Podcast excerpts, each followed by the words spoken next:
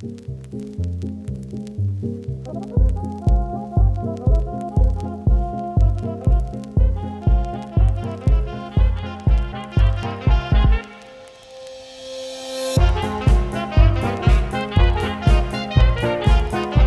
buenas, amigas, amigos, y bienvenidos un día más al podcast Cine Cosas, un programa donde hablamos de diferentes temas relacionados con el maravilloso mundo del cine. Estáis escuchando a David Gómez, y lo importante, como siempre, ¿de qué vamos a hablar hoy? Pues le llega el turno a una película que, bueno, la verdad es que seguro que os suena, porque ha ganado el Oscar a Mejor Película Internacional y se titula Otra Ronda, dirigida por el director danés Thomas Winterberg y pro- protagonizada por, por, bueno, nuestro temido y adorable Matt Mikkelsen. Así que para hablar de esta película, que, que la verdad es que, bueno, ya voy diciendo que nos ha gustado mucho, tengo que presentar a mi queridísimo amigo Cristian Sutil. ¿Qué tal, Chris? ¿Cómo estás? ¿Qué tal, David? Pues aquí embriagado de, de cine, teniendo muchas ganas de hablar de, de Druk, que es la, ¿no? ¿Cómo se llama esta peli? Bueno, otra ronda, que es un poco que lo hemos traducido de, de Another Round, que es como se llama en inglés, pero, pero a mí me gusta Druk, que creo que en, en danés lo busqué el otro día y es como, básicamente es borracho. Sí, pero borracho como muy borracho, he leído yo. O sea, en plan... Sí, en es plan como muy, muy Mucho, pasado. mucho. Sí, borrachísimo. Básicamente pues, lo podrían haber llamado Claro. borrachísimo en español. Habría tenido su gancho, ¿eh? Mm. Pero... Eh, Claro, a mí me hace gracia porque en Another Round en inglés, ¿cómo se llamará entonces el remake que ya está preparando eh, Leonardo DiCaprio? Porque, porque para quien no lo sepa, eh, pues esta película ha funcionado bastante bien por los premios, es una... eh, ahora hablaremos un poco de, de qué trata, pero, pero es gracioso que Leonardo DiCaprio ha comprado los derechos eh, para hacer ya, o en teoría no, con la intención de, de hacer un remake americano, y como, como ocurrió con Intocable. Que yo no sé Sí, quién ha visto el remake, la verdad.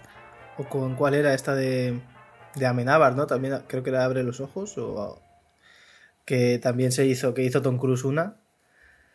eh, a los dos años, pero esta la hizo el mismo Amenábar. Ah, Luego se hizo fue- su propio remake. Sí, sí, sí, con- pero con más pasta. Que era la misma peli, pero con más pasta y, y de hecho. Y con Tom Cruise, que no salió ganando para mí. Pero No sé, Penélope Cruz repetía, repetía en las dos, me parece. Y luego también me parece que Funny Games también hizo el remake el mismo director. Creo que era Funny Games. Haneke. No, Haneke, sí, creo que hizo la, la versión, la americana y la suya. Que no sé dónde es Haneke. Hay dos Funny Games, me está explotando la cabeza. ¿eh? Sí, sí, sí, y una remake de la otra. Pues bueno, o sea... Bueno, lo peor no es sé. que. Lo peor... Hostia, sí que es cierto, ¿eh? Una es de. Bueno, es claro, la del 97. Y luego hizo otra como... en Y el no, no, 99. 10 años después, justo. Ah, 10 años hay, después. hay una en. En 2017 hay una que se llama Funny, sí, Funny Games también. US. También sí. dirigida, dirigida por Haneke. Me encanta. Lo Claro. buscas en Google y pone director Michael Haneke. Adaptaciones de. Ah, no, vale, había leído mal. Pero había leído adaptaciones de Michael Haneke. Digo, claro, Michael Haneke adaptándose a sí mismo. Bueno, que en realidad es lo que pasó. Que se adaptó a sí, Sí, sí, sí, mismo. sí, sí, sí. Es, es, es un melón este, el de, la, el de los... Bueno, el de- es que el experto en remakes, que, que creo que es Andrés R. Paredes, no está aquí. Pero sí que, no- sí que seguro que nos podría hablar de, de remakes. Pero sí, o sea, no es, no es nuevo que se haga un remake de una película extranjera, sobre todo cuando son de habla no inglesa. Porque a los americanos no les gusta leer subtítulos. O sea, O sea, esta- estaría bien que, de hecho, que la protagonizara Matt Mikkelsen.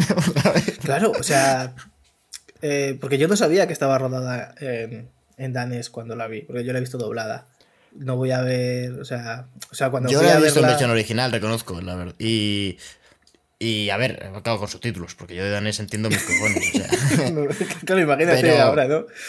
Pero claro, lo que yo no entiendo, o sea, quiero decir, si tienen ese pedazo de problema de, de no podemos ver una película porque no queremos leer subtítulos, la solución no es doblarlo en lugar de hacer la peli de cero otra vez. Pero es que eso, eh, o sea, eh, eso es algo que me flipa, porque eh, en Estados Unidos el tema del doblaje hasta hace unos años era una cosa que no, que no, que no era algo, algo normal o algo tal. Ahora, por ejemplo, La Casa de Papel en Estados Unidos la ven doblada al inglés. Hombre, a ver, es que igual, bueno, es que podría ser que volviesen a hacer la casa de papel igualita, pero... Hombre, no, no, sé, si no lo han hecho es porque, porque es de Netflix, pero... Pero vaya que, que, que yo he visto vídeos de cómo está doblada y es muy raro. Pero bueno, es como todo. Todo cuando ves en versión original y luego doblado. Por ejemplo, Claro, es- ves sí. Parásitos, el doblaje de Parásitos queda raro, porque al final ni siquiera es un idioma que se hable parecido, como puede ser el inglés o el francés o el italiano, ¿no? que, que son idiomas que son parecidos a, a cómo se habla en, en España, por ejemplo.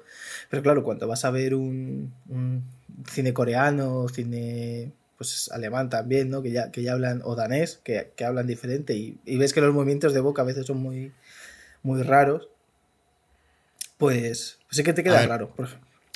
Porque el doblaje al final es una alteración de, de la obra original, esto es así. Y, y es una adaptación, o sea, no a engañar a nadie. Si tú conoces el idioma en el que se está. La película se está eh, emitiendo, pues no, no lo ves en- doblado, lo ves en el idioma original porque al final las voces van más ligadas a las interpretaciones y tal. Es una, es una adaptación para, para la gente, por eso que no. Porque leer subtítulos también es una adaptación al final. O sea, hay, son dos vías. Y, y leer subtítulos también te altera, tienes que estar leyendo los subtítulos, aparecen en pantalla, o sea, también es una modificación de la obra original. Entonces, bueno, es para elegir. Pero es cierto que, o sea, que lo hacer la peli de cero es- me es parece verdad- una, es una verdad que- americanada de, de la hostia, la verdad. Claro, es verdad que, que si quieres, digamos, la, la versión más fiel al, a la obra original siempre suele ser el, el doblaje. Pero bueno, esto al final siempre es el debate. de La versión más es- fiel. Sí, suele ser el doblaje, porque el, el subtítulo suele omitir muchas veces eh, Sí, a ver, información, para- matices, porque, tiene, Claro, porque al final bueno. tiene que caber en, en- en ese bajo de la pantalla en Sí. un espacio muy pequeño. Por ejemplo, si hablan cinco personajes a la vez, te lo, te lo pierdes en, en subtítulo, mientras que en, en- en el doblado sí que puedes escuchar a cinco personajes y tu cerebro sí que lo puede. Aunque no lo entiendas a lo mejor al momento, sí que lo, sí que lo. Tu cerebro sí que lo, sí que lo entiende, vaya. Claro, pero, Y- el mayor problema que le veo yo ahí, bueno, problema entre comillas, que es el tema de las interpretaciones, que es cierto Sí. que cuando ves una película doblada, luego al hablar de la interpretación ya estás, o sea, hay mucho matiz ahí, porque le estás quitando la voz al, al original, o sea, igual puedes hablar del doblaje y a ver, puedes hablar de la interpretación porque le estás viendo, pero coño, al final le estás quitando la, la voz que es una herramienta fundamental. Pero bueno, no vamos a hablar hoy del doblaje porque siempre hablamos del doblaje, no sé cómo. Y hablamos de otra ronda. Y antes de nada, eh, de lo que, que tenemos que, que hablar, que es bastante importante, es de su director, de Thomas Winterberg, que, bueno, la verdad es que para quien no le conozca, eh, eh, fue junto a Lars von Trier, uno de, de los fundadores del Dogma 95, que es, eh, bueno, que aquí en España yo creo que se conoce como Dogma, y, y básicamente bueno, ahora lo vamos explicando, pues fue un, un movimiento, no voy a decir un intento de movimiento, porque yo creo que sí que, se, que es claramente un movimiento que llegó, a, digamos, a consolidar en su breve, en su breve historia, pero sí que es un movimiento eh, Estético. de- eh, sí, pero vamos, sobre cine, quiero decir, en- en, eh, como, como lo fue en su día eh, la Nouvelle Vague. En este caso, eh, pues lo impulsaron Lars von Trier y, y Thomas Winterberg y, y crearon como una especie de manifiesto, el que se llama, ¿no? Manifiesto del dogma, que si quieres, creo que tú tienes por ahí para leer un poco y echar un ojo cuáles son las reglas de este, de este Sí, bueno, movimiento. ellos, eh, esto al final lo crearon eh, Lars von Trier y, y Thomas Winterberg y lo hicieron, sí, en el año, bueno, se llama Dogma 95 porque salió, ellos lo hicieron, en, lo presentaron creo que fue en, un festi en el Festival de Cannes del 95 y dijeron, estas son las reglas, ¿no? Y por ejemplo es, eh, lo llamaron el voto de castidad, que eran pr- prácticamente 10 mandamientos de las películas del Dogma y, y era que, por ejemplo, los rodajes tenían que ser en, en sitios reales. O sea, por ejemplo, no. Y si. Y tenían que. Que, por ejemplo. eh, yo qué sé. eh, si, querías rodar un taller. Un taller de coches, tenías que ir a un taller de coches. Y si en, el, si en el taller, por ejemplo, no había coches, tú no podías llevar un coche al taller para rodar una escena. Por ejemplo, de un mecánico arreglando un coche, sino que el coche tenía que estar allí. No se podían llevar objetos al, sitio donde vas a, a rodar. el sonido no, no, podía mezclarse, por ejemplo, tenía que ser lo que se captase. Y me parece que la cámara y no se podía usar música. A no ser de que la música estuviese en el sitio donde se estaba rodando. Por ejemplo, un grupo tocando en, una fiesta. Eh, se tenía que rodar eh, cámara en mano. Eh, la película tenía que ser a color, por ejemplo. Y tampoco podía haber luz artificial. Ni focos ni leches. Me parece que como, como mucho había un foco pequeñito enchufado a la cámara. Y ya está. Y, ¿y qué más? Bueno, no, no podía haber ni, ni, efectos ópticos, ni filtros. No podía tener. Eh, no, podía, no podía haber armas ni crímenes en la historia. Y tampoco. claro, pero eso básicamente. Básicamente porque todo tenía que ser. O sea, todos los efectos tenían. No podía haber efectos, entonces tenía que ser real. Entonces, si había armas. O sea, si había un crimen, pues en realidad estaban matando a alguien. Bueno, pero eso ha habido, Había las FNAF movies que se popularizaron. Ya, bueno, pero yo entiendo, entiendo que esta gente. Que no querían cometer crímenes reales en una película. Los muy cobardes. Vale, lo entiendo. No eran tan transgresores. Y luego. Y luego, pues. Eh, no, no podían ser películas de género. Eh, el formato tenía que ser el, académico de 35 milímetros. Bueno, pero que esto luego lo matizaron. Que esto luego decían que se tenía que a ver, que luego, que luego se saltaron, se saltaron todas las reglas. Les dio igual. Esto fue una cosa claro, que. Claro, porque la primera pelis creo que no está en 35. Celebración. Me parece que no. No, no, la celebración no está. y la celebración, de hecho, eh, tiene planos que, que tú ves que la cámara la ha puesto en algún lado. Para. Y que tiene efectos y luego él dijo, creo que puso un. En la ventana pusieron una cortina o algo. Un, sí, que la luz. Modificaron la luz, de una manera. Es que crearon un. Es, es, que me hace mucha gracia esto del dogma porque me parece una sacada ahí de. Claro, es que el dogma además estaba. Eh, lo que buscaba era que el cine fuese algo muy democratizado y entonces cualquiera pudiese hacer cine con estas reglas. Entonces, tú, claro, eh, yo pienso en mí, por ejemplo, y digo, voy a rodar una película y lo voy a hacer con un. con mi móvil, con mi iPhone, ¿no? Como hay gente que, que hace películas en iPhone que, que quedan de puta madre, porque encima los iPhone graban bastante bien. Y entonces, pues, pues eso, yo puedo hacer una película de 2.95, porque no voy a tener ni dinero para contratar a un a un sonidista, ni, ni, ni voy a saber qué focos, ¿no? O sea, cualquiera puede hacer una película. A ver, si es una manera de. o sea, yo, entiendo que el dogma va un poco por ahí, que no, que no que tenía reglas que, que complicaran todo demasiado para que la gente pudiese acceder a hacer una película que entrase dentro de esta corriente, pero al final el objetivo de esta corriente era como eh, que en la película lo importante no fuesen los efectos, no fuese sonido, los aparatos, ni. No, se olvidase un poco como a nivel técnico y, lo que destacase fuera la historia, eh, fueran los personajes eh, y fueran los temas que trata la película, ¿no? Como, digamos, como remarcar, o sea, subrayar, forzándolo, el contenido. Y lo que es la forma daba igual. Oye, cámara en mano. Eh, no puede haber elipsis. Esto ocurre aquí, aquí y ahora. Eh, la luz nos da igual, la que haya por ahí. Eh, las cosas que haya por ahí. O sea, es como todo eso da igual. Lo importante es, digamos, como el guion. La historia de manera más básica. Entonces, claro, pues sí que es cierto que eso democratiza, pero a la vez son reglas que son, o sea, como lo escribieron es porque yo he leído por ahí que esto lo escribieron en 25 minutos. Pues no, me, no me extrañaría que estuviesen un poco borrachillos, porque, porque luego no tienen ningún. O sea, que decir, las reglas en sí se, como, pues, se contradicen, o. Bueno, más que se contradigan, es que no tiene. O sea, lo de los 35 milímetros, por ejemplo. Sí, en ese momento igual fue buena idea, pero luego. ¿Quién cojones va a grabar en cámara en mano con una cámara de 35 milímetros? Y es que no, o sea, no. Es que, de hecho, de hecho, ni ellos mismos han respetado sus reglas en ninguna película que han hecho. Y, y de hecho, han dejado de, de, usar prácticamente cualquier regla del dogma. O sea que sí que se nota, por ejemplo, sobre todo en, en Bontrier, que sí que rueda mucho a cámara en mano, ¿no? Es muy su.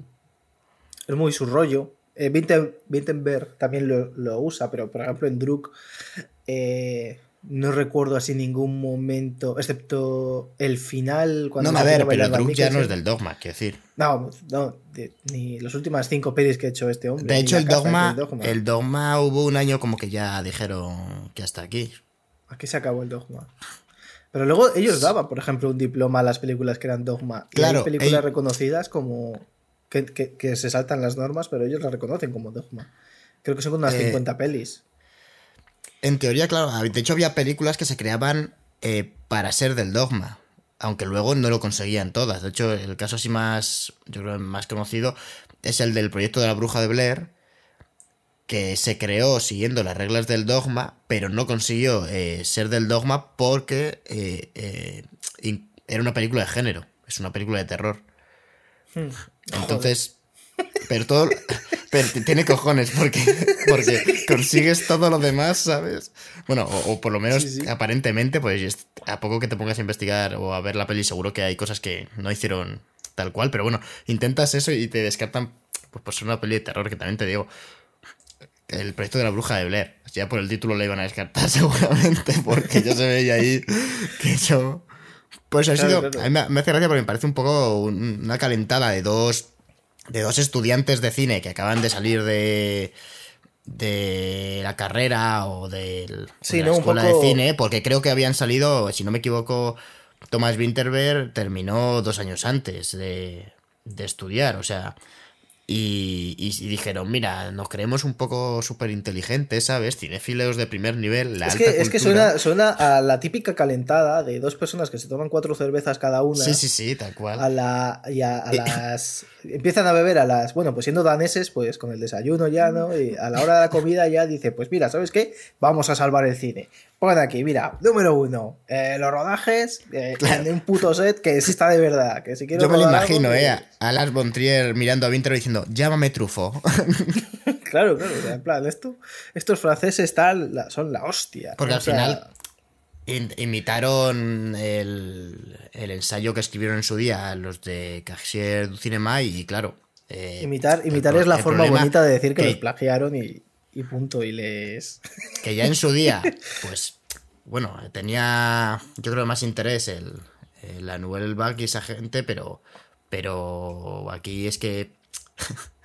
es que a, mí no hay por dónde cogerlo. De hecho, bueno, a ver, sí, que es cierto, que tienen algo a favor eh, esta gente de tanto Winterberg como Las Bontier, que es que las dos pelis que, con las que iniciaron el, el movimiento que fueron, estuvieron dirigidas por ellos mismos, fueron La Celebración y, Los, idiotas, Que, son, que son reconocidas. De hecho, La Celebración eh, ganó el premio eh, del jurado en Cannes eh, de ese año.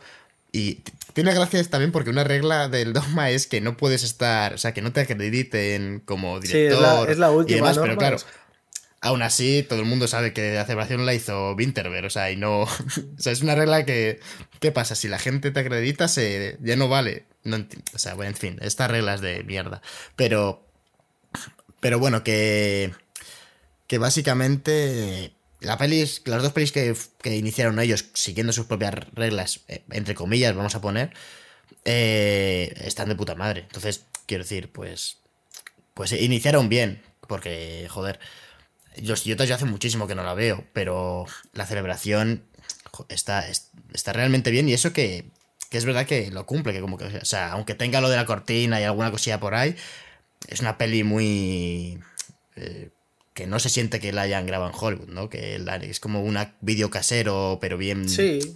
Parece pero que la historia te engancha y, te engancha muchísimo. Y lo, lo, que es la propuesta y el objetivo del dogma ahí funciona perfectamente. O sea, te haces te, absorbe lo que, lo que te está contando.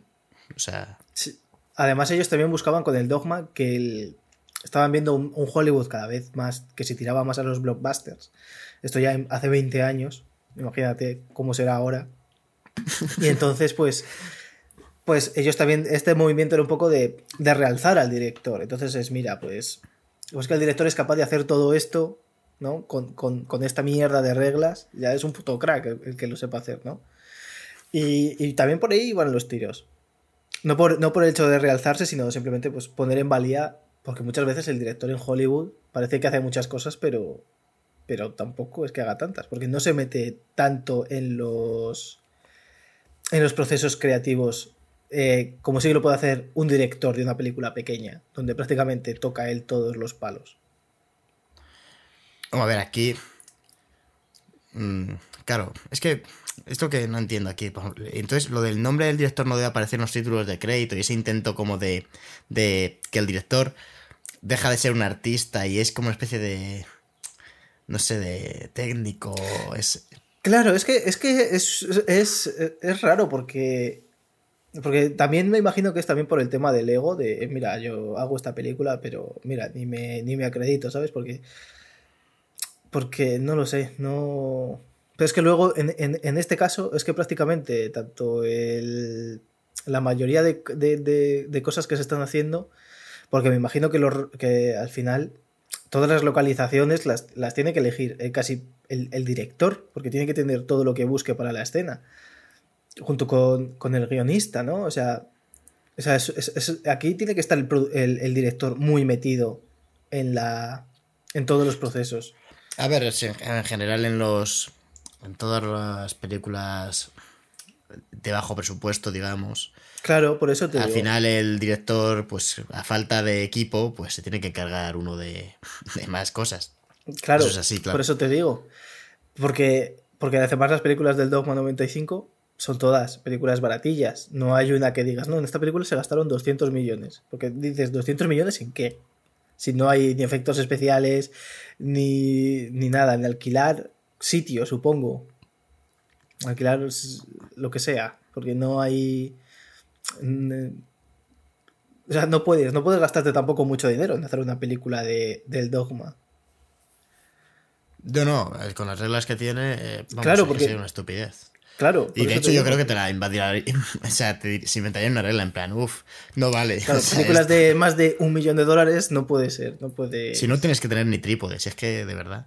Bueno, vamos a... vamos a pasar a hablar... Eh, bueno, hemos mencionado el tema del dogma, eh, un poco eh, a Thomas Winterberg, que, que si quieres hablamos un poco más de Winterberg, porque aparte de... aunque otra ronda es su última película, yo reconozco que, quitando la celebración, no, no he visto más de Winterberg. Quería verme la caza, pero al final no he podido verla. De hecho, está en filming. Eh, así que, eh, tú que la has visto, Cristian, cuéntanos un poco, ¿la recomiendas? Yo sé de qué va, no me hagas mucho, mucho spoilers, por lo menos no que duela, pero, pero bueno, eh, así, tampoco vamos a hacer un podcast de la caza. Entonces, que la gente que le haya gustado otra ronda, va a ver la caza y guay, porque también repite Matt Mikkelsen. Pues es que La caza y Druk son dos películas eh, muy diferentes, porque Druk es prácticamente una comedia, una tragicomedia, y La caza es un drama de tres pares de cojones. Eh, la caza va de, de, que Matt Mikkelsen es un profesor de, de parvulario y una de y una niña dice que, que le ha enseñado el pene. Claro, todo, es Van Mikkelsen es un profesor de parvulario en, en un pueblo muy pequeño, danés, donde todos se conocen y, y claro, esto eh, es una película interesante porque ya aparte de... No aparte del tema que trata, porque porque bueno, tú ves el personaje de Matt Mikkelsen y ves que tú dices, wow, este tío no ha podido hacer esto porque, o sea, en ningún momento. O sea, tú en la película, o sea, la niña miente, digamos, pero, pero en, más que mentir es que no dice la verdad. Pero no miente a sabiendas o miente diciendo, ah, pues mira, sí, este tío va a venir y me ha enseñado la polla porque le ha apetecido.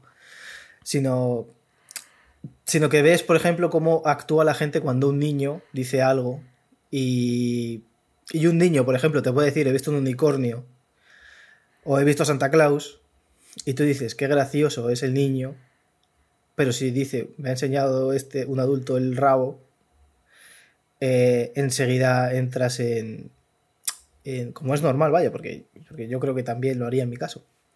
También entras un poco en, en el miedo y en el que alguien sí que lo ha hecho. En ningún momento dudas.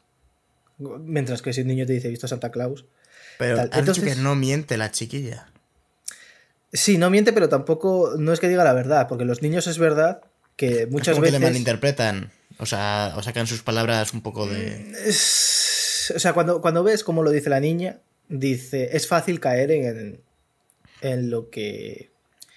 Bueno, es que luego al final, eh, en cuanto la niña dice esto, hay una profesora que, que llama a, una, a un señor que no sabe en ningún puto momento, te dice la película quién es, si es un. Esto al principio de la película, ¿eh? O sea, va todo muy rápido. La película, La caza es una peli que dura dos horas, pero digamos que el planteamiento es súper rápido. Y, y viene un señor que no sabe, que, no te dicen si es un psicólogo infantil, si es un, si es un amigo de la directora del colegio y tal, y entonces le empiezan a preguntar, y al final presionando a la niña sin quererlo, pero por cómo le preguntan las cosas, porque a un niño le preguntas las cosas y está asustado, te va a decir que sí a todo, o que no a todo, según lo que tenga que decir. Entonces al final sí que acaba diciendo que, le ha enseñado el pene y tal, entonces empieza una caza de brujas, por eso es, la película es la caza, donde todo el mundo ya da por, culpable a Matt Mikkelsen. Entonces lo que aquí hace Thomas Winterberg, que, es algo que le gusta mucho, es en sus películas eh, poner un drama donde se enfrenta a, la sociedad danesa que ya lo hizo, por ejemplo, en la celebración, lo hace, lo en la caza, también lo hace en Druk, troca temas de, su país, que al final este, este es un tema, tanto la bebida como en... como aquí en este caso, que es la pedofilia, o como... que más que la pedofilia es cómo, nosotros afrontamos un, un problema que al final eh, incluye al vecino en algo muy feo, porque en, que en este caso es uno de los delitos pues, más feos, porque es la pedofilia, más, más terribles que puede haber. Eh, claro, cómo reacciona cada uno de nosotros. Y eso es algo que te planta Thomas Winterberg en la película y te hace partícipe, porque tú sabes que Matt Mikkelsen es inocente en teoría. Pero si tu hijo viniese y te dijese, mi profesor me ha enseñado el pene, ¿qué harías? ¿Creerías a tu hijo? Si el profesor le vas a preguntar y te dice, no, no lo he hecho, ¿a quién creerías? Es más. Ya, es, complicado, sí. Claro, si se celebra un juicio y sale culpable, eh, pero tú piensas que el hombre es inocente y que el niño ha mentido, ¿qué harías? Pero al contrario, ¿y si sale... Y, yo creo que esta es la pregunta que plantea de Winterberg, que es la del millón. ¿Y si sale inocente, le vas a creer? ¿Vas a creer que esa persona es inocente o siempre vas a pensar que esa persona es culpable? Porque esto es, un debate que, se tiene todos los días en todos los países. Cuando vemos, por ejemplo, aquí en España hubo el caso de cinco tipos que violaron a una chica en, un, en los Sanfermines de hace unos años.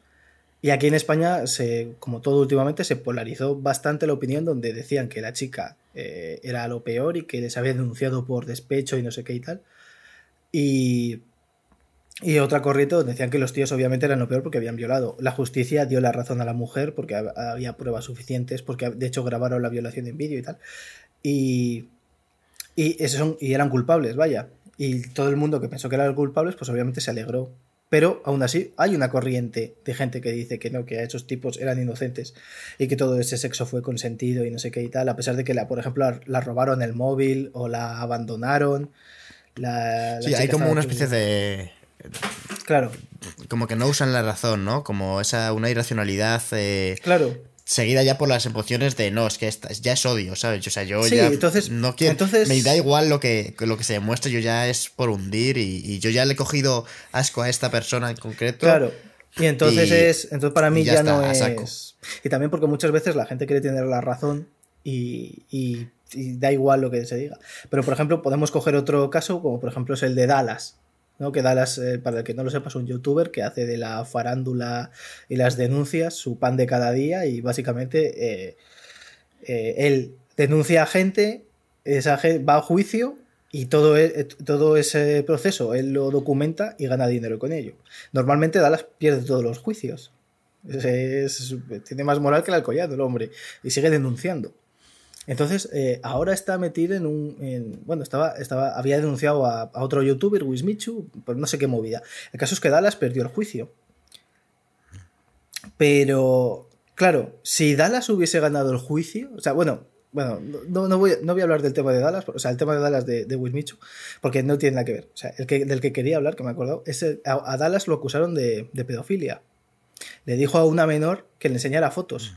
Dallas se libró de, un, delito grave porque en ningún momento especificó si quería partes del cuerpo de la chica o no, de una menor. De hecho, quedó con una menor para ir a su habitación de hotel y no sé qué. Y el juez eh, no vio delito en eso porque al final no...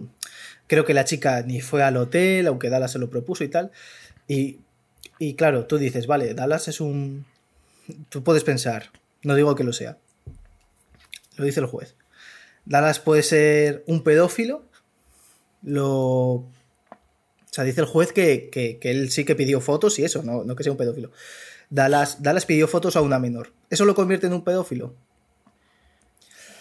A ver, pues para, la gente que odia son, Dallas. Son temas complicados. También es cierto, por ejemplo, que, que, Dallas viene de. O sea, yo de hecho le tengo. Reconozco que, que tengo. No, a mí Dallas es un tipo, cuentas, es un tipo que me da. en todas partes porque me da. No lo quiero ver. Es una persona. No, no, a mí Dallas no es un tipo que me da. Y, y, lo tengo bloqueadísimo en todas partes. Pero. Pero, pero a ver, yo que hasta antes de que yo lo bloquease, que ya no recibo información prácticamente de, de, este ser, el, todo lo que venía es que o sea, tenía ciertos antecedentes y tenía una trayectoria que encaja con esto. Que es cierto, y Cristian, es lo que pasa también, pues eso, con muchos actores y con todo esto que sale, ¿no? De, de acusaciones, que luego no ha habido un juicio, pero eso ha habido, y hay como un linchamiento social. Que siempre se suele hablar de Twitter. Se suele hablar de Twitter, pues este linchamiento social, que es yo creo que el otro que trata la caza, por lo que comentas. Es, claro, claro. El problema es que yo creo que hay que estudiar cada caso. O sea, hay casos en los que, claramente. porque también es un problema complejo porque la, justicia también ha demostrado que no funciona siempre.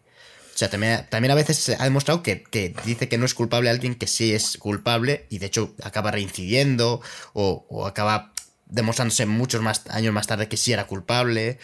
O, también abusos de poder, como ocurrió con Wednesday en su día, en los que. Claro, pero a eso, a eso te voy, David, que, es, un tema muy complejo, claro. Lo que, lo, que, lo que vengo a decir es que Dallas salió inocente o, no culpable, no sé lo que salió, de que no era un pedófilo. Pero la gente que odia a Dallas, yo me incluyo entre la gente que odia a Dallas porque es un chaval súper tóxico.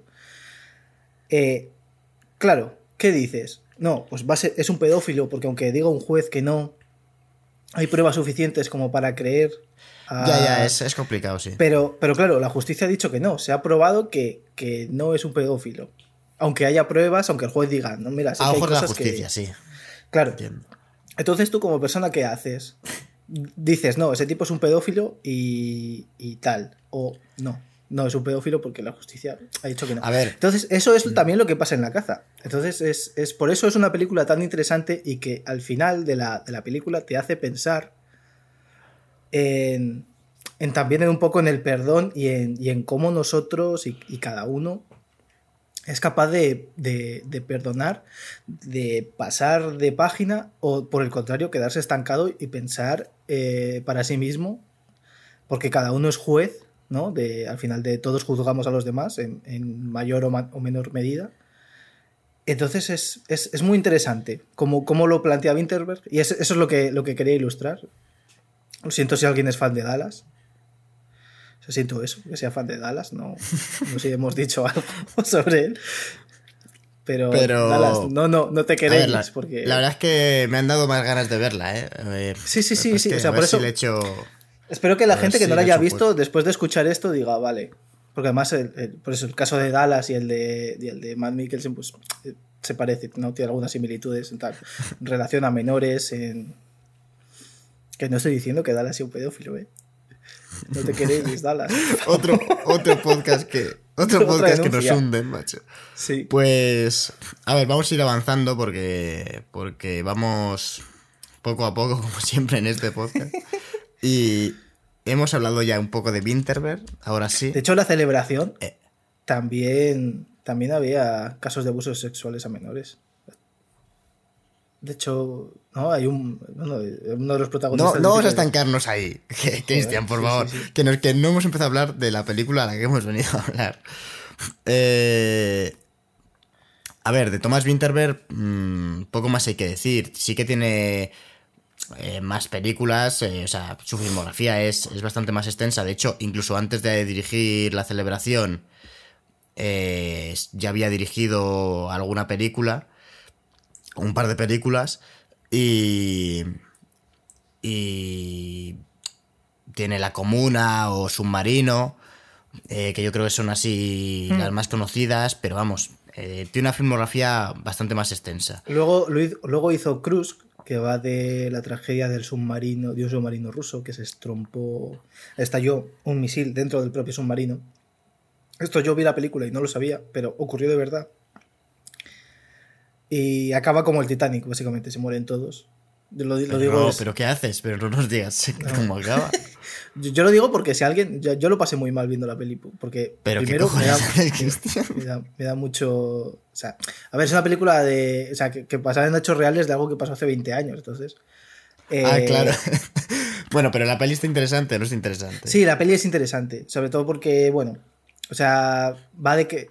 para que. O sea, si alguien tiene claustrofobia, a lo mejor esta película le resulta muy incómoda porque ah, prácticamente todo ocurre bajo un submarino que estalla un misil dentro y el submarino se estrompa contra, contra el lecho marino y luego vuelve a explotar todos los misiles que llevaba dentro. De hecho, en la, en la vida real provocó un terremoto que, que, se captó en todo el mundo prácticamente de 3,5 en la escala Richter. Todos sus ocupantes murieron a las 8 horas. O sea, hubo gente que vivió dentro del submarino mientras se hundía y ahí es donde te lo, te lo, te lo ponen. Y encima, aparte, eh, eh, te ves, la vida de, las, de la gente, ¿no? de los familiares, de, los soldados, porque prácticamente la gente que vivía en, en el sitio de donde sale el, el, submarino eran todos familiares de soldados rusos, porque es un submarino ruso que además también está un poco la carrera entre la CIA y el, y el gobierno ruso, Putin. Putin, de hecho, cuando pasó esto, ocurre la tragedia, Putin se pira de vacaciones y no quiere saber nada. Eh, a ver, a ver. Que... Es, una historia muy tremenda que dices, esto no puede, esto, ¿cómo es posible que esto pasase hace 20 años? Y, pero, ya te digo, pero que es muy claustrofóbica la, la, historia, porque si alguien dice, joder, no, no, me gustaría estar en un puto submarino que se está hundiendo, porque encima ni siquiera, eh, ni siquiera podían salir, porque los submarinos tienen un mecanismo de reflote, pero no les funciona. Y aparte, también tienen un mecanismo que si un submarino le pasa algo y se cae para abajo, hay una boya que sale y entonces el submarino es muy localizable. Pero la quitaron de los submarinos para que el gobierno americano no les detectase en caso de que se activase por error. Entonces es como una serie de catastróficas desdichas que acaba en la muerte de un montón de gente. Pues después de reventar la anterior película de Thomas Winterberg, qué mejor que no ver esta ya, porque ya la ha explotado, sino que veáis la, de otra ronda y ahora esa os la vamos a reventar. Así que, por favor, eh, quien no la haya visto, que la vea. Siempre hay spoilers en este podcast. A ver, eh, Kursk no es la mejor película de Thomas Winterberg. ¿eh? O sea, tampoco. ¿Cuál? ya, ya, ya, ya sé que no es la mejor, pero bueno, pero da, de hecho, es la peor. O sea, nadie nos, nadie nos se esperaba eh, que, que, A ver, a ver, es, como, a ver, a ver como si hablo del Titanic y digo, no, es que se mueren al final. 3.000 personas murieron en el Titanic. Pues, pues, pues joder, pues. Pues eso es la historia, ¿no? Es como el Titanic ruso, ¿no? Por lo que he entendido yo. Sí, es como el submarino Titanic ruso. A ver para cuando lo compra los derechos. Ah, bueno, ¿esta, esta, era estadounidense o esta era...? Esta no lo sé. Creo que es belga. Creo que me pareció ver que era belga. ¿Estás seguro? Porque si no ya tendría los derechos DiCaprio para hacer su propia versión interpretada por él mismo. Sí, sí. Titanic ruso se titularía. Él, él hace de submarino. eh, pues vamos a hablar ya sí que sí de otra ronda. Creo que ya hemos hecho antecedentes suficientes. De hecho, por poco se convierte esto en el podcast de la caza. Pero. Pero vamos a centrarnos otra ronda porque es bastante interesante. Y, joder, ya que está un poco aprovechando el tirón de que ha ganado la. de que ha ganado el Oscar. Eh, la verdad es que lleva buen, buena trayectoria de premios. Eh, si no me equivoco, se estrenó aquí en España. Ah, no, se estrenó en. Se estrenó en Toronto, perdón, que lo estoy leyendo aquí. Eh, que es de 2020, se estrenó en septiembre de 2020. Y aquí en España ganó en, el Festival de Cine de San Sebastián. Eh, ganó, el, la concha de plata al mejor actor. Pero que eran cuatro actores. Sí, que, para, para, mencionarlos y no hacerles el feo, son Matt Mikkelsen, eh, Thomas Bolarsen, Magnus Milan y Lars Rangte bueno, les he hecho el feo seguramente con la pronunciación, pero hacen cuatro papelones del copón los cuatro. Es cierto que Matt Mikkelsen, pues al ser también el protagonista y al ser Matt Mikkelsen, pues es la hostia. Es que, claro, está titánico el tío. Pero me parece que los cuatro hacen unas interpretaciones del copón. Y para quien no conozca de qué va la peli y siga, y está escuchando el podcast hasta ahora a ciegas, sin saber que, a, la deriva, a dónde vamos, pues, pues otra ronda eh, trata sobre cuatro profesores de 40 y algo que, a ver, sí, va, de, cuatro profesores en la crisis de los 40 los cuatro, además de que se nota. Sí, bueno, pero la gracia, la premisa de la. Porque es verdad que trata muchos temas, pero la gracia de la película es que deciden afrontar un poco esa, esa crisis. Bueno, se juntan y tienen la idea de. de. de tener. de beber eh, para tener un, un, contenido en sangre de 0,05 porque han leído que un psiquiatra, eh, que ahora hablaremos un poco de esto, Finn, bueno, esto no sé cómo se dice ni la K esta, Finn Sather o algo así, bueno, este hombre eh, tiene una teoría que dice que el ser humano nace con un déficit del 0,05 eh, de alcohol en sangre. Entonces, como que bebiendo tú pues te desinhibes y estás como como mejor y tu vida mejora, básicamente. Eso, una, se busca una excusa barata para estar borrachos. Es, esta es la verdad. Claro, porque, encima ni era, ni el, tipo que lo dijo ni era psiquiatra ni nada. O sea, era un filósofo que, lo, que lo hizo para un. Me parece que era para un epílogo de un libro de, sobre el vino. Y él lo decía, ¿no? Como a modo de chistecillo, de. En plan de, uy, si el humano tuviese un 0,5 más, ¿no? Tiene un déficit. Eh, ¿no? Que, que, básicamente es beberse dos vasos de vino, pues, pues entonces sería la vida, sería mucho mejor. Entonces, claro, esto queda, queda bonito decirlo en un libro de vinos, pero si tú lo llevas a la práctica, te mueres. Claro, el tío no, cuando lo comentó, como, como es cierto, no lo hace como, como una teoría, como lo plantean en la película. Pero el hombre sigue vivo, o sea, que siempre que se habla a veces de, de filósofos o, o, teóricos así, a mí me da la impresión de que están todos muertos, pero no. Claro, este hombre sigue vivo. se hicieron hace 400 años. No, no, esta es más reciente, porque de hecho la. De hecho ha visto la película. Vivo, ya bueno. A ver, molaría que, fuese un hombre de 405 años y nadie, dijese nada, ¿no? En plan. En plan, estamos pasando por alto este acto de, magia negra, pero bueno, que nadie lo diga por si se enfada. Pero lo importante es la eh, película. Claro, lo importante es la película. Hemos venido aquí a hablar de mi libro y de la película. No de, no de El caso es. A ver, que que el tío ha visto la peli y ha dicho que le ha gustado mucho. Que dice que la han, que la han citado erróneamente, pero que no pasa nada.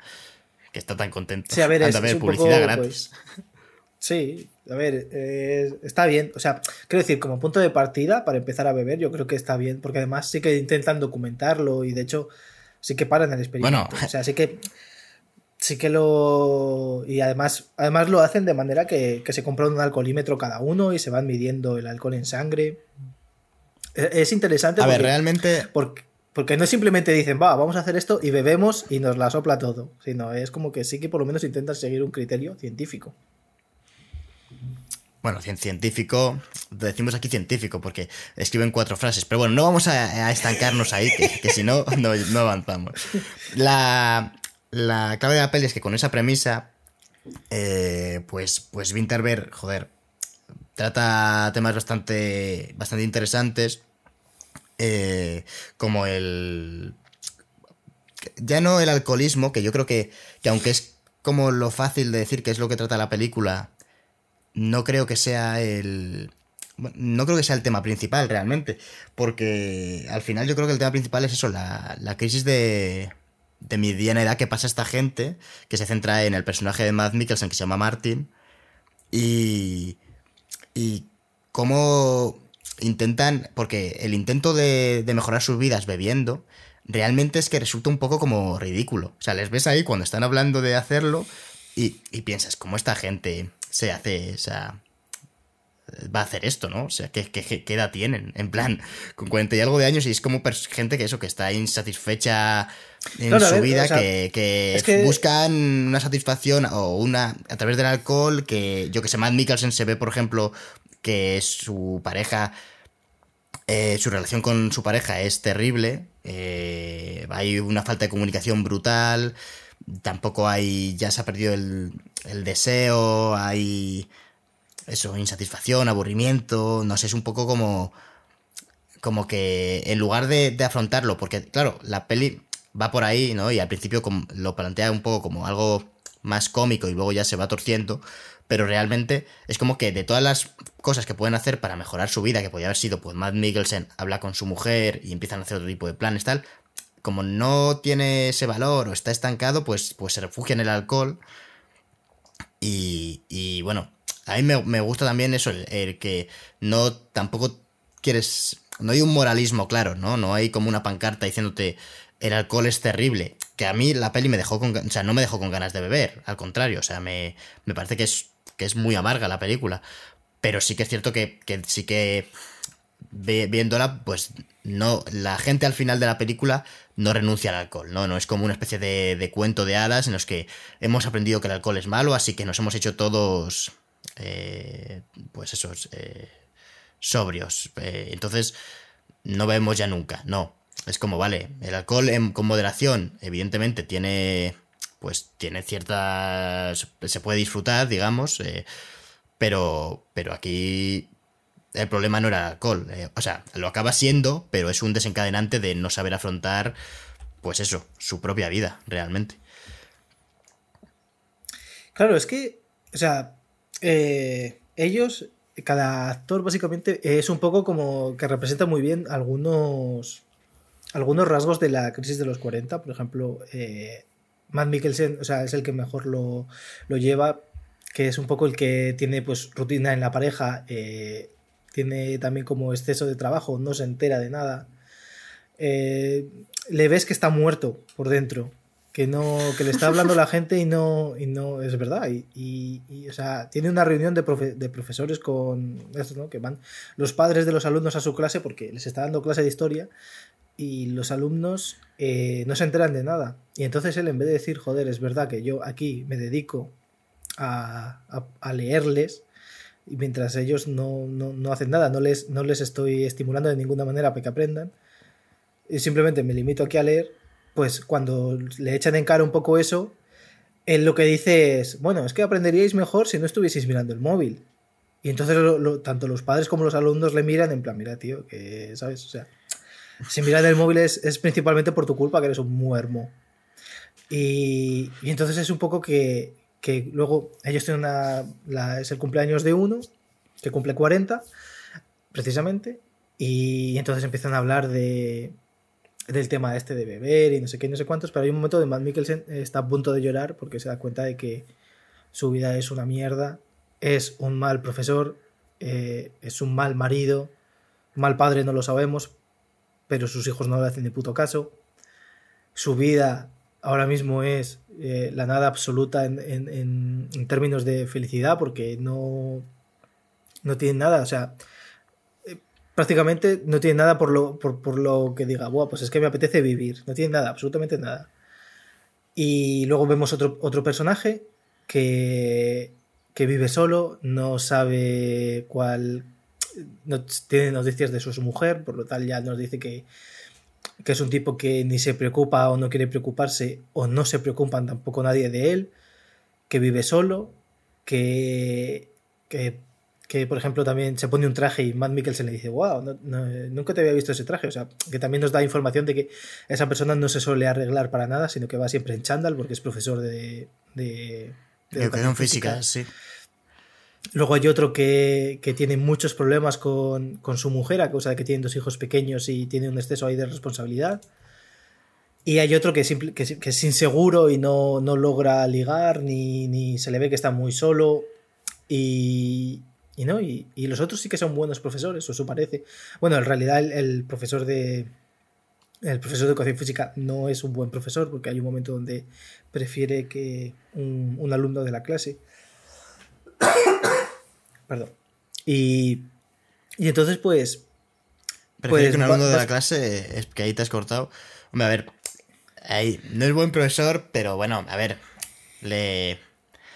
Pero no Es está que no es motivado por su profesor. trabajo. No, no está motivado Claro, por esa- su exactamente, pero tampoco creo que sea. O sea, no lo muestran como algo.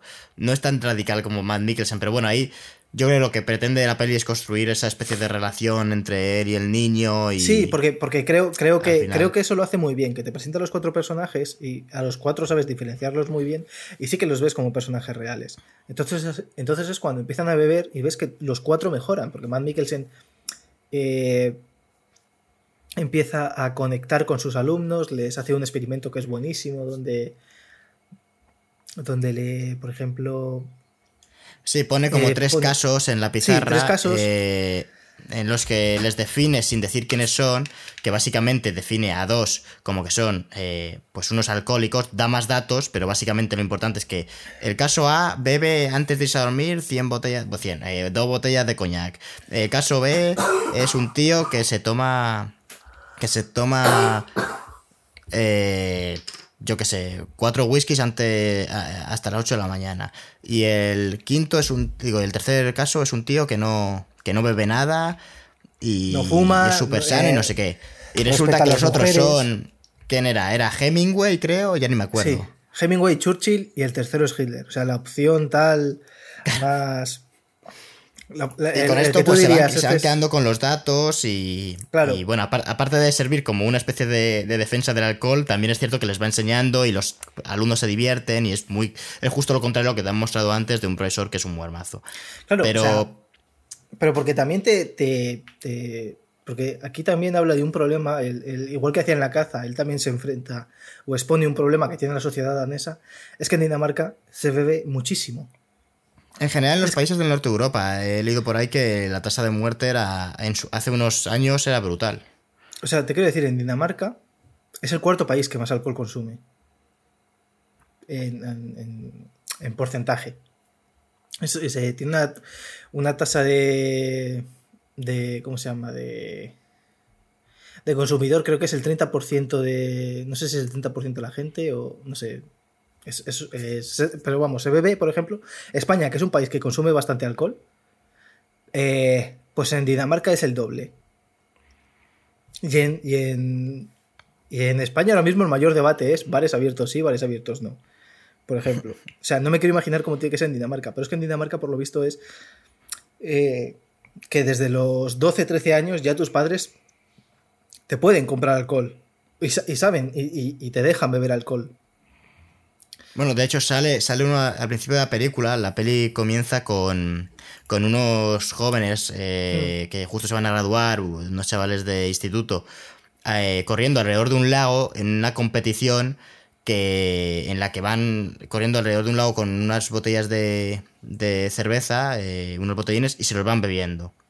Y hay como puntuación, ¿no? El primero que llega, luego si potas te resta, si potas en grupo te suma, me parece. Bueno, hay como ciertas, ciertas reglas y eso no lo ha inventado Winterberg, eso es una, eh, una tradición que existe de verdad. De Claro, hecho, pues. eh, la, la- aprovecho para meter porque eh, es, la hija de Winterberg iba a protagonizar, no a protagonizar, perdón, a, a- A ser la hija de Matt Mikkelsen en la película. efectivamente, a ser la hija de Matt Mikkelsen, eh, del personaje de, Ma- de Martin en la película, que no ocurrió porque ya ah, creo que al cuarto día de rodaje, eh, la, bueno, pues la chica lamentablemente falleció en un accidente y, tráfico, y, y se cambió el... O sea, Winterberg pues cambió la historia y en teoría la hizo algo más... Él la ha definido como una celebración de la vida o algo más alegre, que no me quiero imaginar cómo sería la película en principio.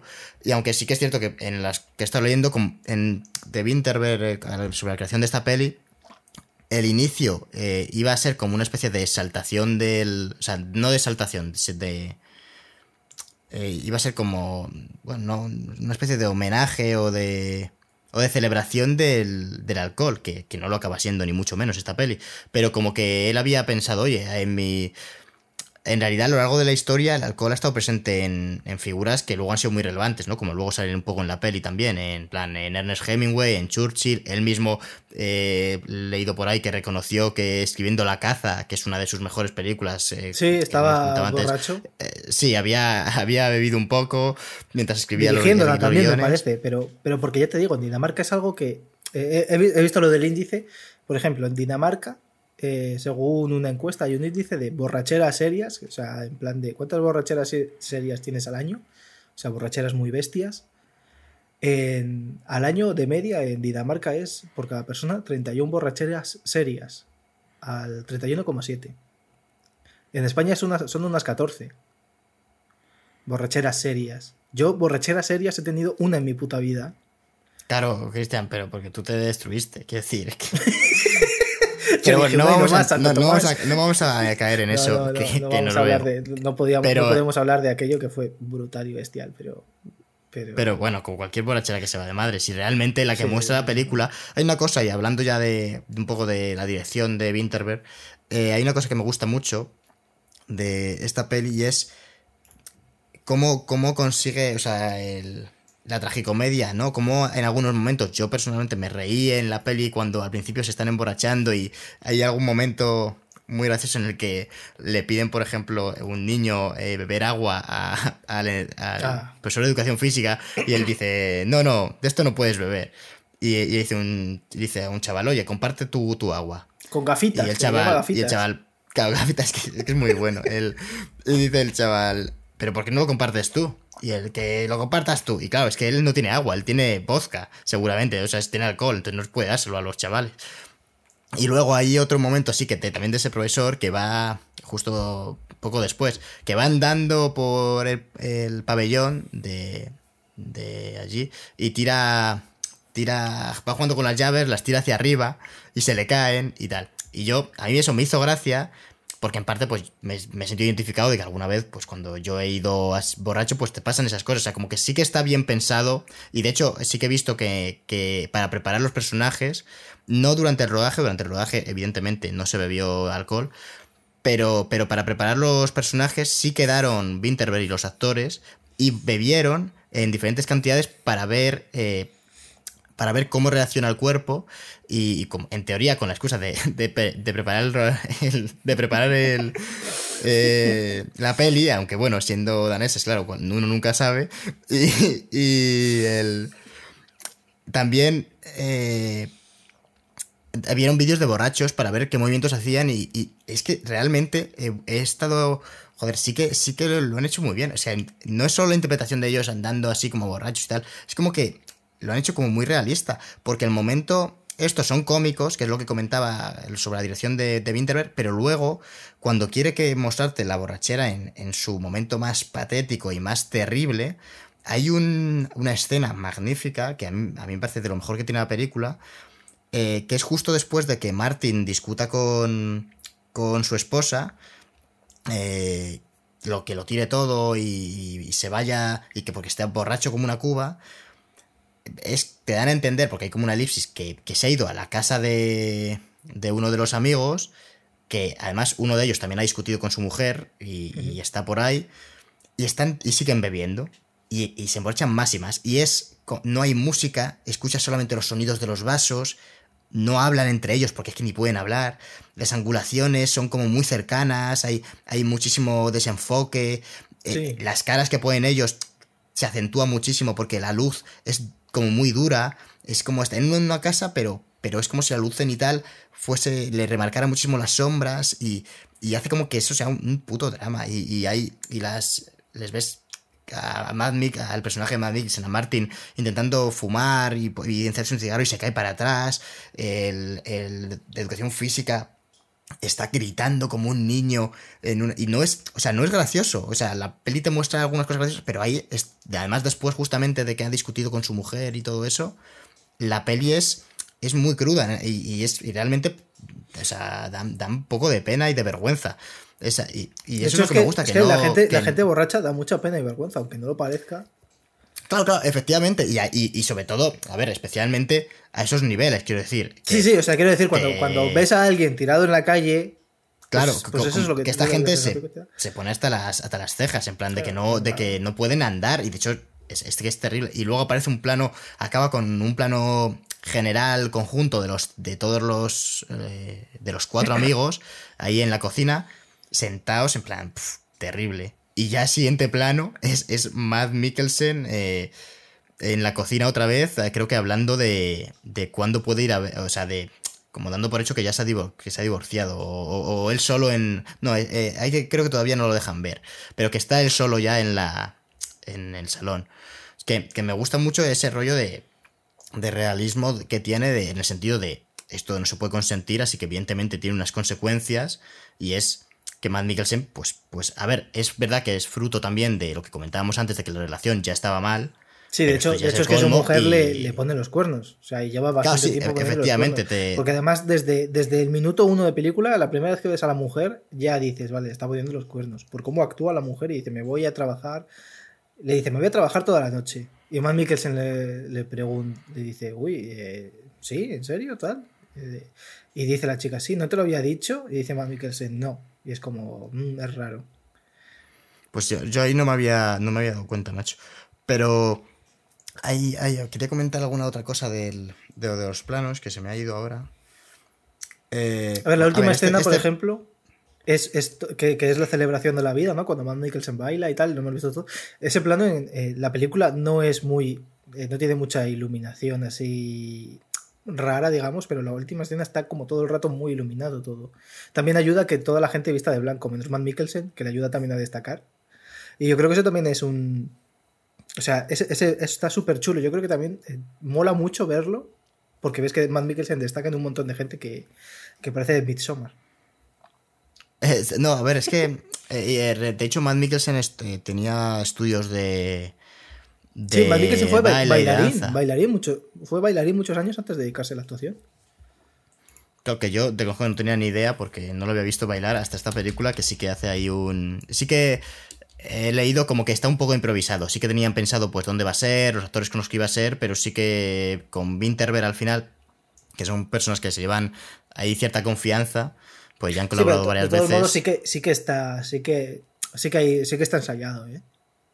No, no, claro, a ver, que decir, que no está. Me quiero decir, no, no está súper improvisado, pero sí que he leído a, que Matt Mikkelsen, a Matt Mikkelsen decir que le dejaron hacer bastante lo que él quiso. O sea, que, había ciertas cosas, en plan, pues eso, que lo que te digo, el, lugar, un poco los movimientos y demás, pero que le dejaron hacer ahí. De hecho, sí que hay algunos cortes y, y tal que, que ves que está ensayado, pero que no es La La Land, que no está al milímetro, una coreografía que digas tú, es que hay que hacerla así porque si no, no encaja. No, se ve que le han dicho, mira, pasa por aquí, tal, baila un poco, coge aquí la cerveza, ahora te sientas porque tienes que mirar el móvil. Hay indicaciones, pero, pero sí que se le ve al hombre hacer un poco lo que quiere, la verdad. Y, y hay otra escena que me gusta bastante, que es el momento en el que le dicen a Martin eh, que, que su amigo, bueno, es que el profesor de educación física ha fallecido que es justo cuando están en el patio eh, con todos los, los, estudiantes celebrando que han aprobado, que se acaba la, que van a la universidad, se acaba el instituto y tal. Y, en mitad de todo eso, eh, no, tú no escuchas nada. Ves, ves llegar al amigo, cómo se lo dice, tú no escuchas lo que le está diciendo porque pues, hay bastante alboroto y tal, y, y no te lo muestra la película, pero sí le ves las caras. Y ves cómo pasan de estar contentos porque coño, es la celebración, ellos como profesores pues también están contentos a, de repente Matt Mikkelsen se sienta y está destrozado y, ahí dices, hostias, ¿qué pasa aquí? Y me gusta porque creo que ese momento como de... El, ese, el ritmo lo maneja ahí muy bien, de, decir, pues mira, ahora hay un momento como de felicidad, de, acabamos de pasar de que Matt Mikkelsen ha perdido eso, de, que han tocado fondo. Después te muestran ese momento de como de felicidad y eso hace que la muerte, el, plano en el que ves que están yendo eh, por el féretro al, entierro, es mucho más duro. Porque no es. que esto es lo que me pasaba un poco que. he visto hace no mucho Nomadland, ¿no? Que ganó el, el Oscar a mejor película. Y me pasa que a mí me parece que la película es como todo el rato intentándote ser un dramón del copón.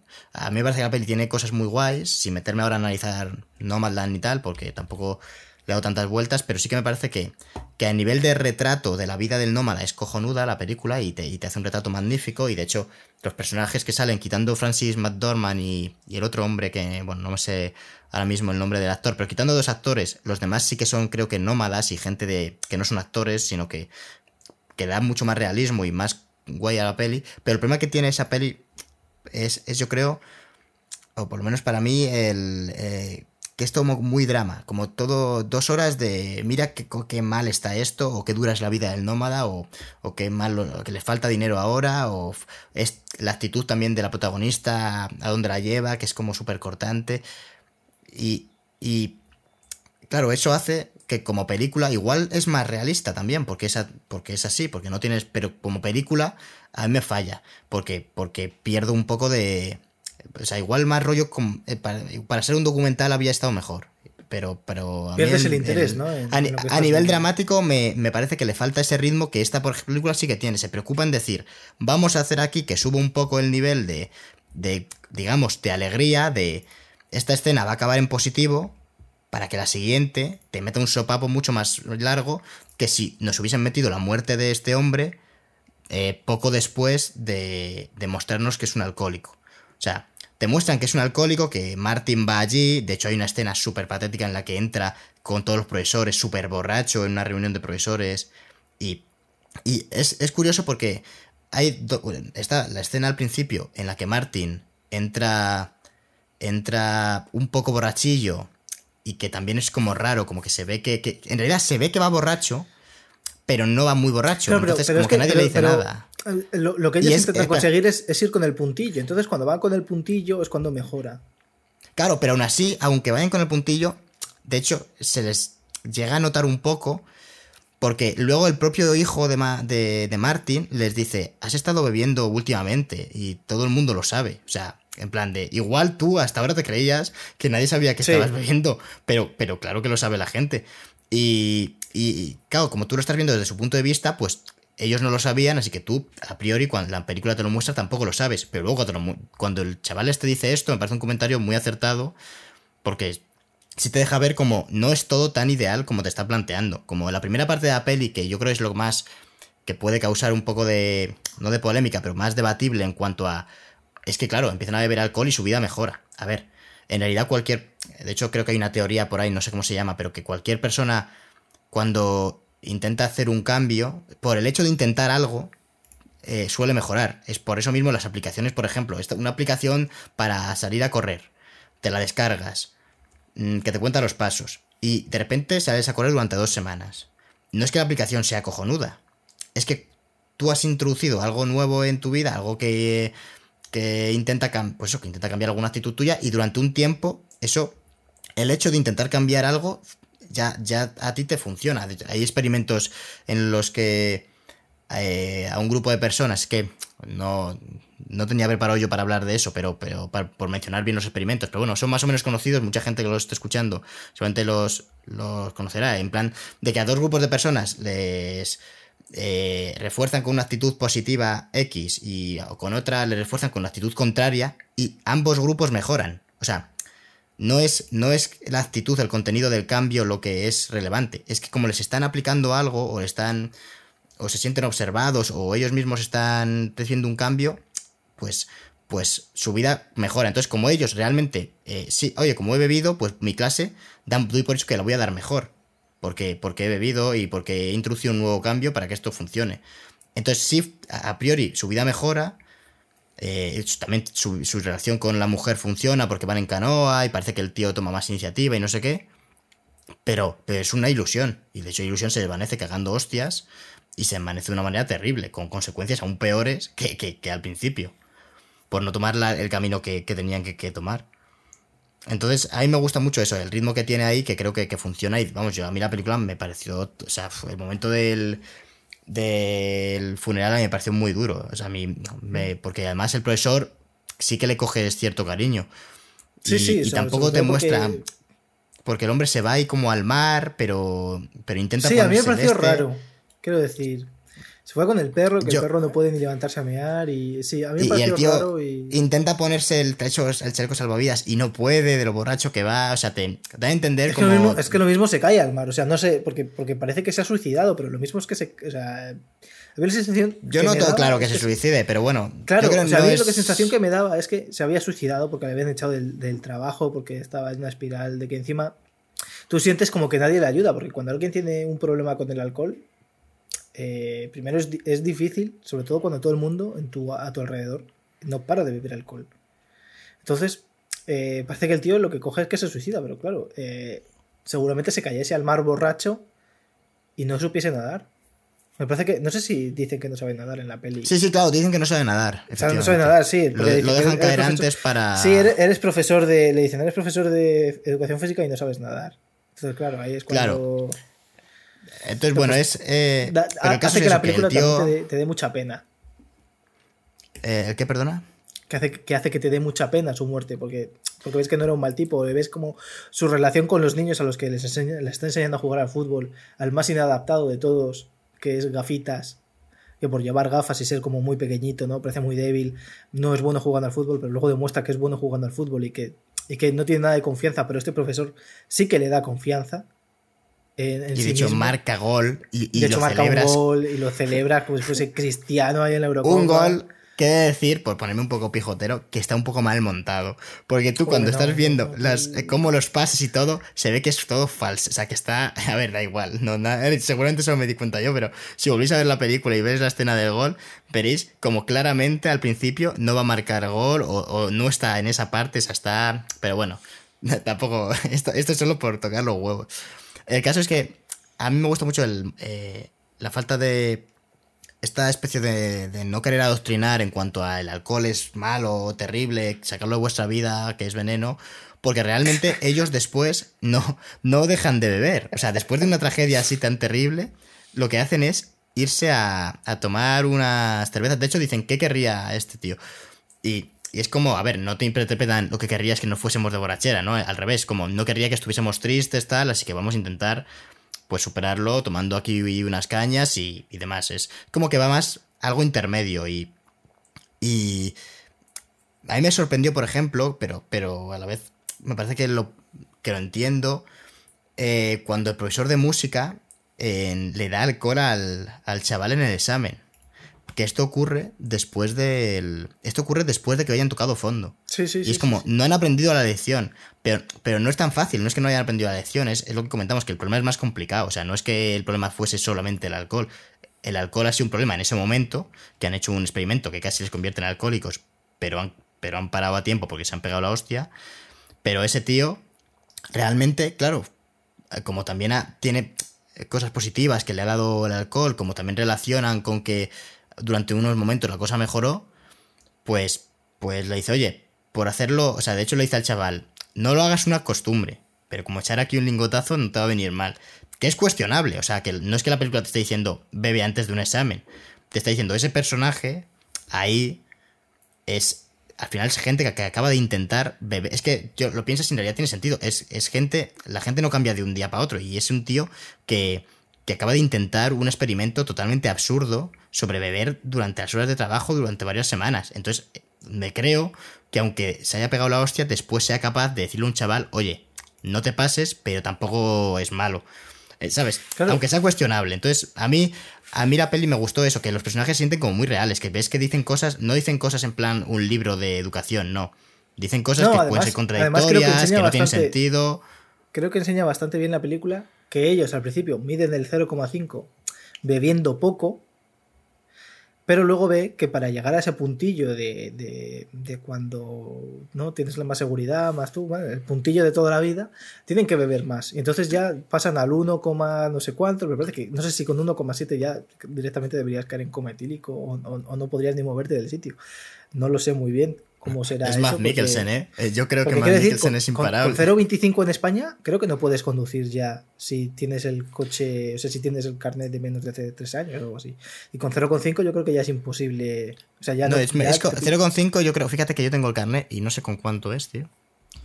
Pero bueno, da igual, es con, es con poco, o sea, que decir, O sea, quiero decir, pero creo. la conducción es evidentemente, pues con a poco que bebas no puedes conducir. Mira, 3 vasos de cerveza es el límite. O sea, que es 0,5 Bueno, de tres vasos de cerveza sangre. es entre comillas, porque depende de- también de la persona. Yo creo No, que lo no, beba, ¿no? y Siempre. tamaño- si me claro, lo bebo yo, que soy pequeñín, también, seguramente con tres vasos de cerveza me multan. Claro, ¿sabes? las mujeres, las mujeres eh, eh, pueden beber menos incluso. Pero yo, bueno, es que también depende. Yo estoy convencido que hay mujeres que pueden beber más que Claro, yo. a ver, también depende del, del- del tamaño del vaso. Si es un vaso así de un litro, pues si tomas tres, estás, jodido. Pero es que me gustaría mucho que pusiesen la DGT en, la, en plan tres vasos. O sea, que no pusiese un número en plan 0,0 por 5 de No, que pusiese tres vasos. Y la gente haciendo trampas en plan, no, mira, pero este vaso de tres litros y medio es un vaso. no, esto, esto que se hace en los botellones, que cortan la lata de la, la botella de Coca-Cola de dos litros, eh, cortan el embudo y ahí hacen la mezcla de calimocho. No, es un vaso... tres vasos, pero de, de, este tamaño, tío. Es un vaso reciclable. Entonces, como usas el mismo vaso, solo computa como uno. Entonces el guardia civil dice, vale, pues si usted tenga un buen día. No, pues, no, pero te, enseña, ¿no? Que, que, ellos también son. son eh, bueno, que aparte no se lo cree nadie que, que estos tipos, estos eh, en Dinamarca, el 0,5 es, es en el café del desayuno, vaya, que no. que, estos tipos para pillar el punto qué suerte que no nos está escuchando. Bueno, si nos está escuchando algún danés eh, desde aquí nuestro, nuestro cariño y nuestro respeto que nos lo diga y le enviamos le, enviamos una carta firmada pidiendo disculpas.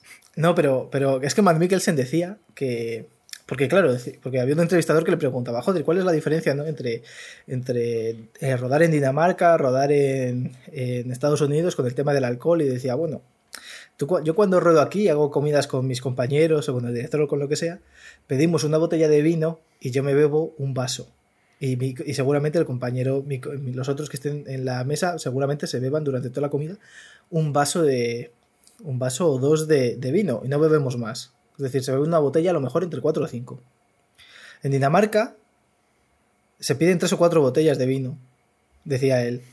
Y, y hasta que no nos las pimplamos, no nos vamos. Aquí. aquí Hasta que no, no, empezamos a comer. O sea, eso es la previa. vamos, y vamos sin desayunar. Como haya hambre, bueno, como haya hambre nos ponemos como la. dice, es que, dice, es que hasta que no, hasta que no nos hemos bebido todo, no, no nos podemos ir. Y eso es en Dinamarca es el, el, pan de cada día, por lo que se ve. Entonces, pues, es un país, pues, pues eso, muy alcohólico. Winterberg lo, lo critica también, yo creo, porque también es es algo de, tenemos un problema con el alcohol, pero no, vamos a poner una ley seca. Eso no es la solución. La solución es que la gente aprenda a beber. Los profesores, o sea, son profesores, son profesores alcohólicos. Luego se ve que los alumnos también son alcohólicos. O sea, alcohólicos, sí, no alcohólicos, perdón. Son que consumen mucho alcohol, que no llegan al alcoholismo. Bueno, no llegan al alcoholismo a priori. los chavales también se ve que se están. Eh, pues eso, Mm, que, están en un entorno de una cultura también pro borrachera. La cultura del, bebercio. Claro, exactamente. Y, bueno, que es algo también que es muy extrapolable, aunque igual sí que es cierto que en, el norte de Europa es, como la, la punta de lanza de, esto, sí que es cierto que es, muy extrapolable a otros países, a España mismo, o sea, se puede, se puede extrapolar. Pero España bebe la mitad, o sea, pero, pero eh, Beben, más, beben más en Inglaterra y en Inglaterra estaban, eh, porque he estado leyendo eh, artículos y tal, es que en Inglaterra, por ejemplo, que seguramente también pasa en Dinamarca, es que la gente no sabe salir, no, sale, no, sabe hacer ocio si no bebe. ¿no? Es como tú quedas con tus colegas y quedas con tus colegas para beber. Quedas con tus colegas, con, cualquier cosa que hagas de, de ocio, al final acaba en beber. Es como voy al cine y voy al cine y luego me mamo. O sea, entonces es un poco, es un problema eh, grave. Y sobre todo en Escocia es el país que más bebe del mundo, luego estaba Inglaterra y luego me parece que Australia. Que claro, yo me imagino que ves una araña en Australia y te cagas. Te puede matar un coco que te puede caer en la cabeza, pues, pues ya bebes por todo. es que es el menor de la puerta y puede ser un coco con pistola. te puede matar. O sea, hay sitios en Australia que no puedes ir por la calle o sea, no puedes ir por ciertos sitios y dicen, no, tienes que ponerte un casco porque aquí cae un coco y un coco que pesa 15 kilos te mata, te revienta la puta cabeza.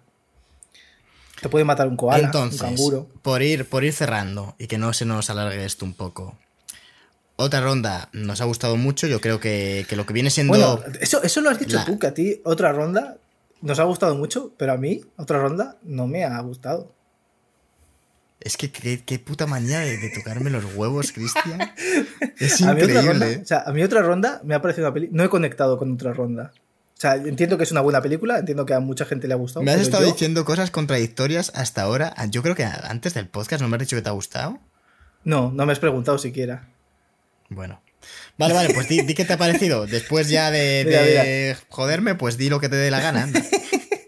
te dejo aquí en evidencia. Si esto no lo va a escuchar nadie, ya a este punto no ha llegado nadie. A mí eh, no me ha gustado, primero, porque me ha parecido que el ritmo al principio se atropella mucho la película. Creo que, creo que muchas vemos demasiado a Matt Mikkelsen mirando la pared y, y luego eh, me parecía muy aburrida la película al principio. Luego va mejorando. Luego, me ha parecido un poquito superficial con el tema del alcohol, porque no, no sé, no, no, no ha ahondado en, los problemas del alcohol, en, las miserias que luego trae cuando los, cuando los personajes sí que ves que la, están cagando. Y... Pero luego, o sea, yo entiendo que es una buena película. A mí no he conectado a lo mejor porque, yo qué sé. ¿Cómo que entiendes pues que es una buena película? Coño, porque tú ves que es una película que está bien dirigida, que está bien actuada, que eh, está que la historia de cuenta es coherente, ¿no? Como que las piezas aparentemente encajan, ¿no? No, pero a ver, a ver, quiero decir, una película puede ser buena o mala independientemente de que a mí me guste o no. Porque a mí, por ejemplo, me flipa Transformer y es una película malísima. Pero a mí me gusta. la gente tiene que, diferenciar. no estoy tan. No estoy tan es que la gente tiene que diferenciar. no vamos a entrar en ese debate. No pienso entrar David, en el la gente tiene que diferenciar. Por ejemplo, a ti te puede gustar eh, clavarte alfileres en, en los pezones pero ¿qué hace buena una película, Cristian? ¿Que el tema que trate sea bueno para la sociedad y ponga en valor buenos valores? ¿O que esté bien dirigida técnicamente? ¿O que esté bien actuada? ¿O que esté... Hombre, claro, a ver, creo que eso... Hombre, pues creo que eso, David, creo que eso hace más por la película que menos. O sea, a ti tú puedes coger y decir, mira, esta película es buena, me ha gustado, me ha gustado más que me ha disgustado, pero no he conectado con ella, no me ha hecho clack, que yo creo que a mucha gente sí que como que le ha hecho pling en el cerebro y ha dicho, ¡Ah! increíble, esta película es Bueno, pero porque no, porque a ti personal, o sea, vale, bueno, puedo, puedo creo, creo, Cristian, que te llegado a entender. Creo, que, me estás entendiendo, creo que Aunque no sea tu tema fetiche, o no sea tu tema, en plan, que a mí me gustan mucho los detectives, y en esta película, pues no salen detectives, lamentablemente, habría mejorado muchísimo si pero Es que eso no es lo que estoy diciendo, David, pero no parece. lo que estoy diciendo. o sea, lo que estoy diciendo es que, por ejemplo, Transformer es una película que a mí me encanta Transformer, la primera. Las demás, me o sea, ya son una chufla y la mayoría ya ni me gustan. Pero, pero joder, a mí Transformer es una película que me divierte mucho. Y, veo, pero, pero veo que hay cosas que, yo qué sé, ves a los Transformers peleando y yo no me entero de nada de lo que está pasando en la película. Eh, si a LeBouf me gusta cómo actúa en esta película porque, es un chaval que sabe hacer muy bien de, de un tío que está nervioso. Y, y joder, que haya roboces pegándose robots ahí de 15 metros de altura pegándose, también es algo que me gusta. Pero la película no es buena. Spider-Man 3 me gusta mucho, me, gusta mucho la épica de... Joder, espérate que voy a toser otra vez. Lo siento. Es el COVID. Eh, entonces es... El... otro eh, episodio que nos tiran, macho. Eh, me gusta mucho la épica, sobre todo las, las escenas finales, cómo se plantea todo. A ti, por ejemplo, David, tú odias Spider-Man 3. Odio Spider-Man 3. Y es una mala película. Y estamos de acuerdo en que es una mala película o no es la mejor de la trilogía. Pero eso no quita que me pueda gustar. Yo escucho, por ejemplo, a Bad Bunny. Bad Bunny es una puta mierda. O sea, aquí que, que, no hace falta que nos deje escuchar la gente, ¿eh? Me cago en Dios, que quiero cerrar el podcast, ¿no? Dios, como Entonces, pero, pero me gusta, me gusta escuchar a Bad Bunny. Entonces, vale, hasta aquí. yo sé. O sea, hay que diferenciar entre lo que te gusta y lo que es bueno o malo. Fumar, hay gente a la que le gusta, pero es malo. Ya, pero en temas artísticos. Bueno, entiendo por dónde vas, pero no voy a entrar porque ya llevamos una hora hablando y, esto va a cerrar. Y de hecho, lo que te quería decir, pues que David, te, enrollas como las persianas. Eh, has dicho que trata del, alcoholismo y que no profundiza en el alcoholismo y no sé qué. Bueno, yo es que como no creo que trate solamente del alcoholismo esta no, es que no trata solo del alcoholismo. Es que yo creo que, el tema principal al final es. Porque puedes decir que no profundiza en el alcoholismo. A vivir la vida. Claro, es, como intentar no intentar, sí, pues, aprender a vivirla y afrontarla y... Pero también quiere hablar de un problema que es el alcoholismo en, Dinamarca. Pero lo trata pero, como pero, lo hace de manera más sí, pues más superficial. Claro, pero porque la peli no va a eso. Es como si yo te digo que tampoco trata la crisis de la mediana edad diciendo, eh, metiéndose mucho en la pareja. Es que la, es que la relación que trata con la pareja, con Anika, o como se, creo que se llama ese personaje, es es súper superficial. La tía aparece cuatro veces, aparece justo cuando se va a ir a trabajar. bueno, es que en esta película David tampoco es que aparezcan muchas mujeres. Pues eso te quiero decir, que, también se puede decir. Bueno, he, leído en una entrevista que él decía, porque le preguntaban que si, le decían, no es casualidad que sean cuatro hombres eh, blancos, heterosexuales los que están tal, y decía, Pues yo no iría, de Winterberg decía como, yo no iría hasta ahí, en plan, podían haber sido cuatro mujeres, pero yo cuando pensé el guion pensé en Matt Mikkelsen y empecé a desarrollarlo a partir del personaje y no me puse a pensar si tenían que ser mujeres o no sé qué. Un poco como diciendo, podían haber sido cuatro mujeres y la película podía haber sido igual el rollo. Y Podría yo haber sido sí Sexo en Nueva York. Joder, ¿Qué? podía. Es verdad. Ya le gustaría a ese Nueva York ser esto. O ya le gustaría Eh, a estos Sexo en Nueva York. No. A mí Sexo en Nueva York me parecía súper divertida. No la película, la serie. Las películas no las he visto, pero la serie. La verdad es que yo estaba pensando en la peli. Hay varias películas. Bueno, no vamos Creo que hay dos. Vamos a Pero Sexo en Nueva York es, es muy divertida. Vamos a despedir el podcast, pues tú te tienes que ir. Llevamos ya una hora hablando. Y es que es, que es increíble, ¿eh? Cada día me cuesta más frenar esto. O sea, es, es que es Y acojonante. más que te va a costar. Eh, pues yo creo que algo se nos olvidará. Ah, bueno, por mencionar, la música final, la canción final, mola mucho. Sí, está muy bien. Yo La llevo dos días escuchando, la canción. Y No la es canción me broma, gusta y creo, y creo no que, lo creo que es. es buena canción y me gusta. No como Ah, bueno. la de, la de las de Bad Bunny, que me gustan, pero es una puta mierda. Y entonces, ¿te gusta ya último, sí o no? ¿La caza o otra? No, ronda? la caza, la caza es un peliculón y la caza me gusta, me gusta mucho.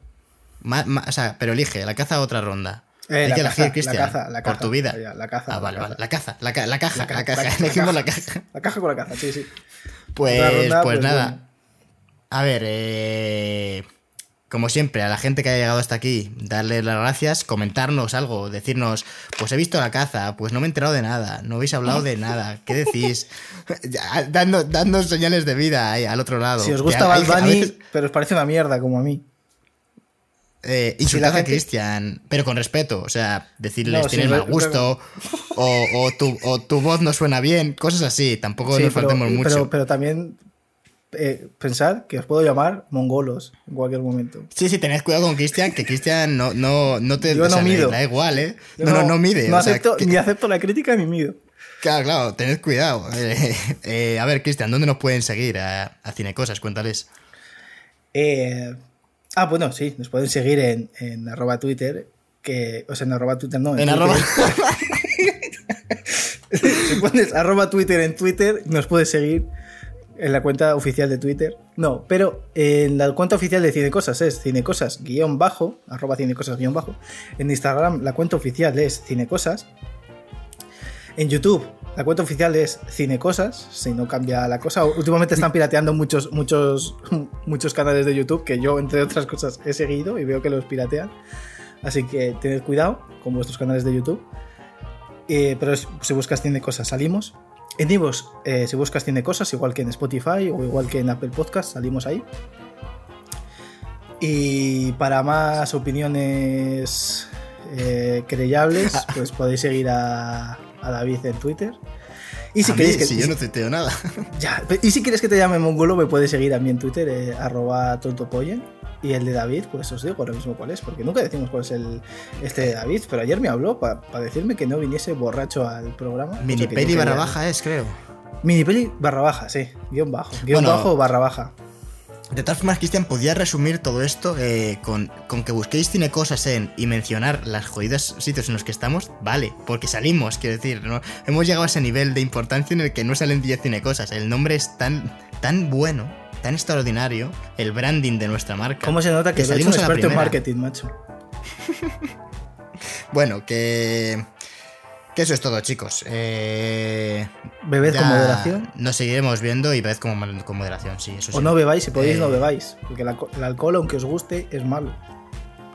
Para la. Igual que la Coca-Cola que acabo de ver a Cristian tomar. Sí, de hecho, mira, Eh, es, es lo que lo, lo primero que iba a decir es, eh, si vais a beber Coca-Cola, que sepáis que os, que os exponéis a un montón de enfermedades. Si podéis beberla sin azúcar, mejor. Pero sabed que también os va- puede joder. Pero Dios mío, eh, pa- basta ya. Eh, Cristian, muchísimas gracias por acompañarme A ti por invitarme a tu programa. a nuestro programa. bueno, nos esperamos en la próxima. Adiós.